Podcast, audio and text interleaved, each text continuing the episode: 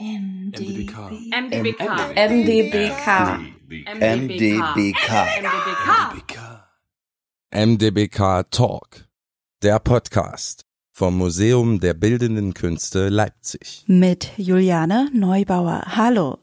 Sie hören die mittlerweile sechste Folge unseres Podcasts, in dem wir KünstlerInnen zuhören dürfen, die in unsere aktuelle Ausstellung Point of No Return involviert sind. In dieser Folge hören wir eine Konzeptkünstlerin, die die Wiedervereinigung als Teenager erlebt hat. Franzi Höhne studierte bis 2005 freie Kunst an der HFBK in Hamburg und dann von 2010 bis 2012 als Meisterschülerin bei Alba Dobano an der HGB in Leipzig. Sie experimentiert mit unterschiedlichen Medien. Fotografie, Rauminstallationen, Skulpturen, Audioarbeiten, um nur ein paar zu nennen. Oft bezieht sie sich auf Beobachtungen aus dem Alltag, bringt dabei Humor und Kritik ein. Und bis ins Detail überlässt sie nichts dem Zufall, wie wir jetzt erfahren werden. Mein Name ist Franzi Höhne und ich bin Konzeptkünstlerin, lebe in Leipzig. Du ergänzt ja die Ausstellung mit äh, zwei Arbeiten, einer achteiligen Fotoserie, die sich auf die Warteschlangen an ostdeutschen Geschäften bezieht. Die Menschen in der Schlange tragen große Beutel, oder Plakate, die wie Beutel aussehen, äh, mit relativ aktuellen Werbeslogans darauf. Ich finde das äh, schon sehr unterhaltsam und dann natürlich irgendwie auch ein bisschen ulkig auf eine gewisse Weise. Generell zählt ja auch Konsumkritik zu deinen Themen. Die andere Arbeit fordert den Besucher der Ausstellung so ein bisschen anders. Die Installation Neues Leben 2. Da hängen lange bunte Fäden in Regenbogenfarben aus den Büchern heraus, die in einem Regal stehen. Ich hatte gleich den Impuls, die Fäden anzufassen irgendwie. Und im zweiten Moment wollte ich auf keinen Fall drauftreten, weil die sind nämlich so lang, dass sie auch auf dem Boden vor dem Regal noch liegen. Und ähm, äh, ich hatte sofort dann auch die Assoziation mit sexueller Freiheit, die mir durch den Kopf ging. Vielleicht magst du mir aber und auch unseren Hörern doch nochmal ein bisschen was zu der Arbeit erzählen, auch gerne nochmal zur Erscheinung, die ich jetzt hier versucht habe, so stümperhaft zusammenzufassen. äh, was steht für dich ja hinter dieser Installation? Äh, sexuelle Freiheit finde ich jetzt sehr interessant. Wegen der Regenbogenfarben. Da, ach so, ah, okay. Ja, ähm, es gibt die Arbeit nochmal in der Version, wo diese Peace-Fahne, also diese, diese, das ist ja eigentlich eine andere, ähm, ist tatsächlich eigentlich eine andere Farbkombination. Ähm, die steht, die ist gerade in, in Dresden in der Ausstellung zu sehen, wo ich die Farben absichtlich genommen habe. Ähm, äh, aber ja, interessant, trotzdem witzig. Das ist eine witzige, also interessante Assoziation. Ähm, die Bücher, das ist wichtig, ähm, ist, sind, äh, ist das, sind, also ist das Weltall-Erde-Mensch-Buch was es ähm, ähm, in der DDR eigentlich zur Jugendweihe, also gängigerweise zur Jugendweihe eigentlich für jeden als Geschenk gab. Es oft auch vorne dann noch so ein, so ein, so ein Gratulationsdruck drin, äh, also irgendwie so ein, gibt's ein, gab es Urkunden dazu manchmal, also die habe ich jetzt jedenfalls ähm, zusammengekauft äh, von Flohmärkten und, und äh, antiquarisch und so. Hattest du selber auch eins? Ich hatte keins, aber ähm, das Buch ist mir tatsächlich noch auch aus meiner Kindheit total in Erinnerung, weil es gibt wunderbare Ausklappbilder da drin. Da geht es ja um die Menschheitsgeschichte im weitesten Sinn. Also so der erste Teil ist ja durchaus sehr allgemeingültig darüber, wie äh, damals eben noch die Theorien darüber waren, wie die Erde entstanden ist, wie der Mensch entstanden ist, so die ganze Entwicklungsgeschichte der äh, Menschheit, äh, bis dann hinten natürlich noch der sozialistische Teil dranhängt. Ich habe das als Kind total geliebt, das Buch, weil eben das sind Saurierbilder, also Saurierlandschaften, also gezeichnete ähm, äh, der Urmensch so äh, als Szenerie mit, mit Lagerfeuer und äh, solche, solche Motive. Und ähm, Unterwasserbild, glaube ich, war auch noch eins mit ähm, diesen Urmuscheln und Schnecken und Sachen. Und da habe ich, also konnte ich mich stundenlang verse vers versenken, so in so ein Bild. Also das äh, konnte man eben ausklappen, wie gesagt, und dann konnte man da ganz viele Sachen entdecken. Die habe ich als Kind sehr geliebt. Und das Buch ähm, kenne ich, das stand bei meinen Großeltern, glaube ich. Äh, da Jedenfalls ähm, bei der Arbeit, ähm, also Neues Leben heißt die Arbeit. Ähm, für die Arbeit habe ich diese Bücher genommen, die eben auch schon allein vom Titel her sehr spannend und eben eigentlich auch für die Arbeit ähm, äh, wichtig, wichtig sind, weil Weltall, Erde, Mensch macht ja erstmal viel auf. Also kann man jetzt erstmal viel an viel denken, trifft erstmal so alles, was uns eigentlich beschäftigen sollte oder kann und ähm, mit dem Titel und quasi diesen Bändern, die aus den Büchern dann da rausfließen äh, und die eben so dieses Emotionale machen an der Arbeit, also die auch natürlich viel, viel ähm, Assoziationen äh, herstellen. Äh, ja, genau. Es ist so, ist, ist, ja, kann das in alle möglichen Richtungen gehen. Du kannst sexuell darüber nachdenken. Ähm, ähm, gemeint, gemeint oder gedanklich angeregt war ich eigentlich eher davon, mir vorzustellen, dass jeder eine eigene Theorie hat zu dem Weltall, der Erde und dem Menschen und quasi aus jedem Buch ein etwas, etwas eigen, eigen, eigenfarbiges, einfarbiges kommt, ähm, das sich aber eben äh, in der, in der Menge dann auf dem, also das aus den Büchern rausläuft und auf dem Boden in der Menge dann eben vermischt zu einer bunten, vielfältigen, äh, Lache und auch in alle Richtungen verläuft und eigentlich äh, vielleicht ähm, ja so vielseitiges und sich gegenseitig befruchtendes so äh, äh, meint, andeutet, denkt. Mhm. Neben diesen Büchern, ich glaube, es sind sechs an der Zahl oder acht? Neun. Neun. In dem Fall, ja. Neben diesen neun Büchern steht nichts anderes im Regal. Ist nicht mal ein Regal im Prinzip. Also wenn man jetzt pingelig wäre, ähm, ähm, ähm müsste man, also es ist ein Board, es ist ein Wandbrett, es ist ein extra, extra angefertigt auch, aus Eiche, ist auch wichtig. Also ähm, ist überhaupt, also in, in meiner Arbeit ist überhaupt immer alles wichtig. Jedes Material, jede, jede Komponente ist eigentlich immer sehr wohl oder ist grundsätzlich sehr wohl überlegt und gesetzt und meint eigentlich auch immer irgendwie was oder kann auf jeden Fall Beitrag leisten, um mit der Arbeit was anzufangen. Und ähm, ist in dem Fall ein Eiche, also massives Eichenbrett, ähm, das ja leer, leer steht, weil es äh, ja eine Konzentration im Prinzip auf den, auf den Titel und auf die Arbeit geben soll. Also ich versuche ja nicht ein Regal nachzubauen, weil das ist, da, da dürfte, da wäre dann schon komisch, dass neun gleiche Bücher im Regal stehen, macht auch keinen Sinn. Also es ist schon eine künstlerische Arbeit, die, die ähm, ja eben sehr, sehr pointiert und sehr zielsicher nur das meint, was da steht, was dann eben auch eine Leerstelle, also ein leeres Umfeld braucht, um auch zu funktionieren. Ne? Inwiefern hast du das Gefühl, ergänzt äh, deine Arbeit dieses äh, Thema der Ausstellung Point of No Return?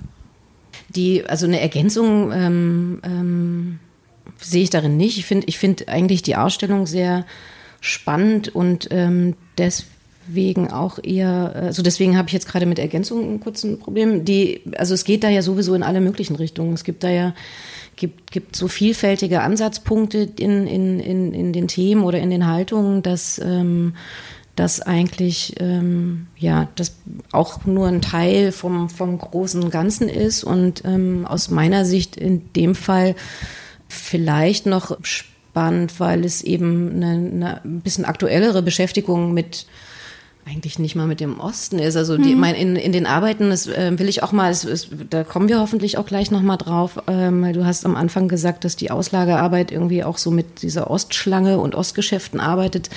Es geht eigentlich genau genommen nicht um den Osten, in beiden Arbeiten mhm. nicht. Also es sind im Prinzip Ostkomponenten äh, dabei. Ähm, aber es sind, es, es sind eigentlich nur Gedankenteile in, in, in dem Werk, in, äh, der, derer ich mich bediene und die aber eigentlich eine, ähm, eben eine eigene Kraft und eine eigene Aussage entwickeln sollen. So. Und ähm, vielleicht, vielleicht komme ich da jetzt einfach direkt mal drauf und hm, Bitte, übergehe, natürlich. übergehe mal deine Frage. Ähm, die Auslagenarbeit zum Beispiel, also die Arbeit Auslage mit den äh, Geschäften ähm, zeigt tatsächlich Geschäfte, also leere Einzelhandelsgeschäfte äh, im Osten. Das ist so, das sieht man auch ein bisschen an, an dem Umfeld natürlich. Konsumgeschäft auch dabei, spätestens dann ähm, weiß man oder sieht, entdeckt man es, wenn man so die ganze Serie sieht. Ähm, das könnte aber genau genommen überall gemacht werden, so auch gemacht sein. Also das gibt, gibt in vielen ähm, auch westdeutschen Städten diese, diese, diese Geschäfte noch äh, zu finden. Äh, die sehen natürlich äh, im Westen im Zweifel ein bisschen anders aus. Da gibt ich war mal in Essen auf einer Messe, da, ähm, also da war ich, bin ich total äh, äh, begeistert durch die Stadt gefahren, weil dort hätte man, hätte man eigentlich auch zig Bilder in einer Straße allein äh, gekriegt, irgendwie, das ähm, einfach, weil man die einfach immer wieder überall sieht, diese äh, leeren Geschäfte. Das heißt, die Arbeit selber hätte man oder könnte man auch jetzt immer noch überall machen. Es geht nicht um Osten dabei, sondern es geht darum, dass die, ähm, um, um die Tatsache, dass diese Innenstädte, also die auch viel bei also in Kleinstädten, aber auch in großen Städten, dass die Innenstädte entleert werden oder sind, weil ähm, ja diese ganzen Einzelhandelsgeschäfte ähm, schließen und dem, dem großen dem großen Ziel, den großen Märkten nicht standhalten können. Also weil wir, weil wir irgendwie ein, eine Markthalle an die andere bauen. Ähm, in den Kleinstädten wird es auf die grüne Wiese gesetzt, so dass im Prinzip das Zentrum total entleert wird in der Regel und ähm, in den Städten ja überall so dazwischen große große Einkaufszentren. Diese Einkaufszentren, mhm. genau. Also das ja, wo, wo man hinfährt, wo alles drin ist, ähm, ist auch schön äh, mit, mit, mit Parkgarage und so, also sehr bequem und, und so. Aber ähm, genau, aber also im Prinzip stirbt oder ja, fehlt Diversität und fehlen diese kleinen, besonderen Geschäfte für, für Einzelthemen, wie es auf den Fotos ist. Also, man staunt ja, dass man Seifen, Kosmetikgeschäft und sowas für Socken, also so diese ganzen kleinen Geschäfte mal gegeben hat. Und das ist eigentlich eher das Thema der Arbeit. Also da geht es darum, dass auf den Taschen stehen die Slogans großer Handelsketten, also so diese ganzen Saturn, Kaufland und so diese Sprüche, die eben die Marke stützen sollen. Und die Leute stehen an an einem leeren Geschäft, was ähm, ja natürlich, natürlich mal die Frage rührt, okay, was fehlt da an der Stelle? was sagen die Sprüche über, über das aus, was man erwartet vom, vom Leben, worauf wir reagieren. Die Idee daran ist eigentlich, dass diese Sprüche selber, also diese Slogans, die auf den Taschen stehen, auch Forderungen sein können, also auch eine Vision sein können, also eine, eine, eine, positive Vision sein können, dass die Schlange dort steht, um das einzufordern. Also es könnte auch, es könnte sich auch um eine kleine Demonstration handeln, dass Leute vor dem Geschäft stehen mit diesen Sprüchen näher dran an meinem Leben. Ähm, hier, ne, hier bin ich richtig, Genau, also es äh, ist im Zweifel bespricht die Arbeit eigentlich eher auch unsere Teilhabe daran, unter anderem. Ne? Also so die Tatsache, dass man kann jetzt nicht einfach sagen, ja, die großen Märkte und Ketten sind schuld, alles macht zu, Städte, Städte, also Innenstädte sterben aus, sondern man kann auch sagen, ja, jeder Einzelne ist beteiligt daran, das mitzugestalten. Und wenn jetzt genug Leute wieder anstehen an so einem kleinen, ähm, liebevollen Einzelhandelsgeschäft und da mitmachen und auch einkaufen gehen würden, wäre das, ne, würde das anders aussehen. Dann ähm, ähm, wäre, könnte, hätte das anders laufen können oder kann auch wieder so sein. Du senkst ja durchaus das äh, Durchschnittsalter der 106 Künstler, die in unserer Ausstellung ähm, zeigen. Also unter einigen äh, jüngeren Künstlern bist eben auch du dabei, die noch nicht vor der Wende gearbeitet hat, weil sie einfach äh, noch etwas äh, jünger war. Wie mhm. alt warst du denn äh, zur Wendezeit? Vielleicht kannst du dich sogar noch an den Tag erinnern. Ich war 14. Ich war im Westen äh, zur Wendezeit. Wir sind äh, ausgereist, 84 in Niedersachsen gelandet, in Hannover. Und ich war an dem Tag, als das da so die, durch die Medien ging und alles, alles äh, sich überschlug und die Nachrichten, das Fernsehen voll war mit, oh, äh, war ich äh, alleine zu Hause an dem, an dem Abend oder Nachmittag und ähm, habe eigentlich tatsächlich auch Rotz und Wasser geheult. Ich habe auch ähm, sehr verstanden, was da los ist. Und ähm, wir sind ja, ich bin ja, bin ja dadurch, dass wir in den Westen gegangen sind, an diese Trennung der Familie gewöhnt gewesen. Ich habe ähm, natürlich auch äh, viele, viele Verwandte und ähm, ähm, Freunde im Osten noch gehabt. Und ähm, ja, das war schon klar, was das bedeutet, dass jetzt plötzlich äh, die Grenze auf ist und man äh, ja, die jetzt wieder einfach so erreichen kann, ohne großen Aufrieb. Wenn dich jetzt jemand fragt, ob du Ossi oder Wessi bist, wie würdest du antworten? Auf die Frage würde ich nicht antworten. Das finde ich nicht, äh, also das würde ich, würde ich nicht differenzieren. Also es ist für mich kein Thema. Ähm, nee, das ist natürlich, ähm, das kann man schon fragen, aber im Zweifel würde ich wahrscheinlich länger antworten, sagen, ja, ich, ich bin in der DDR geboren, bin in der DDR und im Westen groß geworden und lebe jetzt äh, im Osten Deutschlands. ähm, ich glaube, ich weiß nicht, ich glaube, ähm, ich solche Fragen werden eigentlich auch nicht mehr so gestellt. Ist mir jetzt jedenfalls nicht so in Erinnerung, dass ich solche, klar, äh, ist jetzt im, im Lebenslauf beim, bei mir als Künstlerin ist natürlich immer, immer wichtig, äh, wo ist man geboren, wo ist man, wo hat man studiert und solche Sachen. Das ähm, wird viel gefragt, das ähm, wird auch ähm, manchmal thematisiert, ist auch äh, für viele, viele wichtig. Wenn du sagst, es wird thematisiert, macht es auch Unterschied, was die Erfolgschancen angeht? Mm, das ist eine gute Frage. Ich glaube, ähm, also nein, aus meiner Sicht.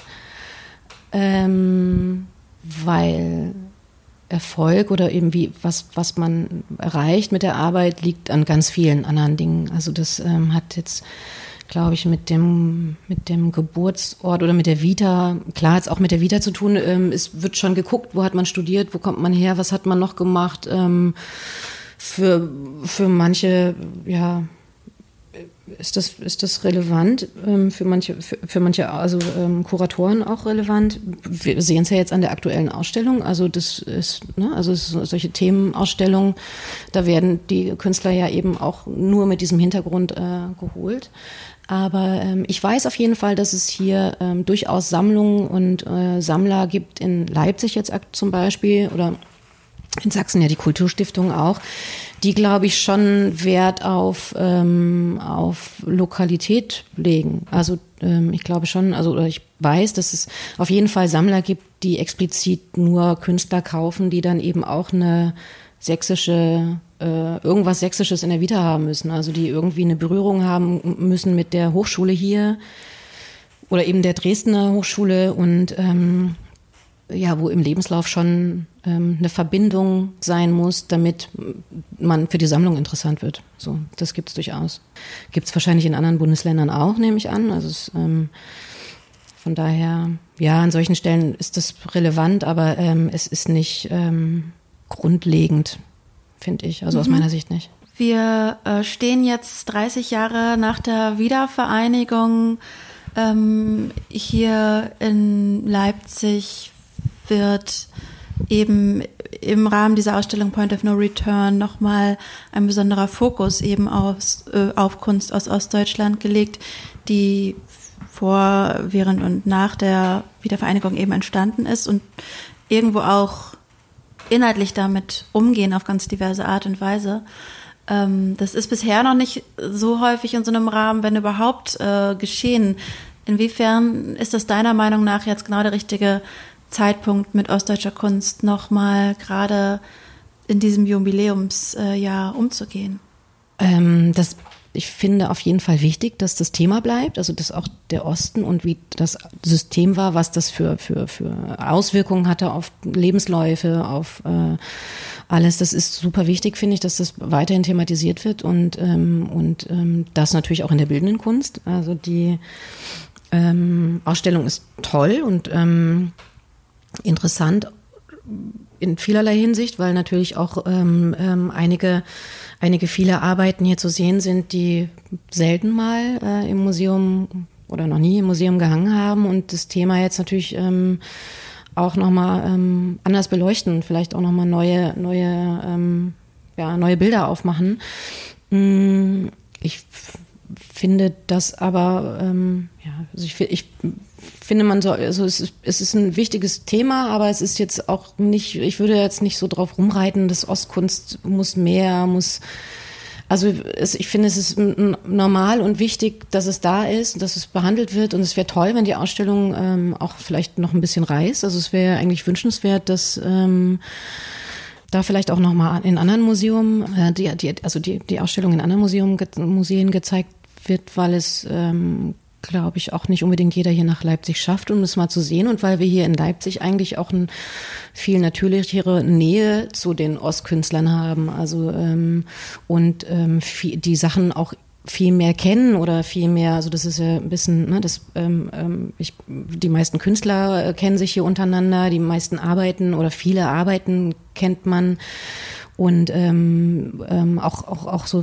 Dresden, Dresden auch. Und ähm, ich denke, es wird total spannend, wenn das eben kein lokales Phänomen bleibt, sondern wenn das dann tatsächlich, und da kann man jetzt mal über Westen und Osten reden, irgendwie auch nochmal in anderen Städten äh, gezeigt wird. Also dann mach doch mal einen konkreten Vorschlag. Welchem Museum vielleicht im Westdeutschland würdest du denn empfehlen, ähm, die Ausstellung aufzunehmen?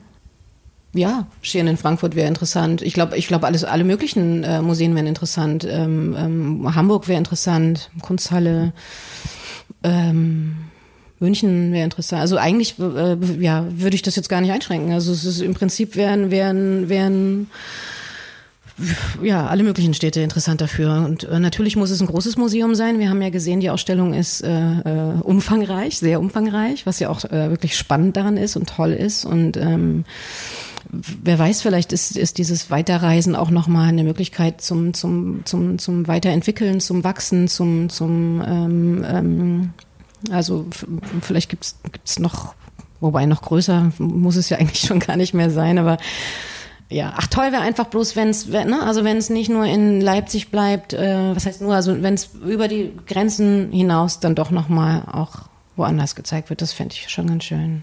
Ja. Ein, wie ich finde, interessanter Vorschlag von Frenzi Höhne hier im MDBK Talk Podcast. Für die nächste Folge fahre ich ins Dresdner Umland zur Malerin Christine Schlegel. Wenn Sie diese Folge nicht verpassen wollen, dann folgen Sie uns bei Twitter, Instagram oder Facebook. Informationen rund um unsere aktuellen Ausstellungen finden Sie aber natürlich auch auf unserer Homepage mdbk.de. MDBK. MDBK. MDBK. MDBK. MDBK. MDBK Talk, der Podcast vom Museum der Bildenden Künste Leipzig.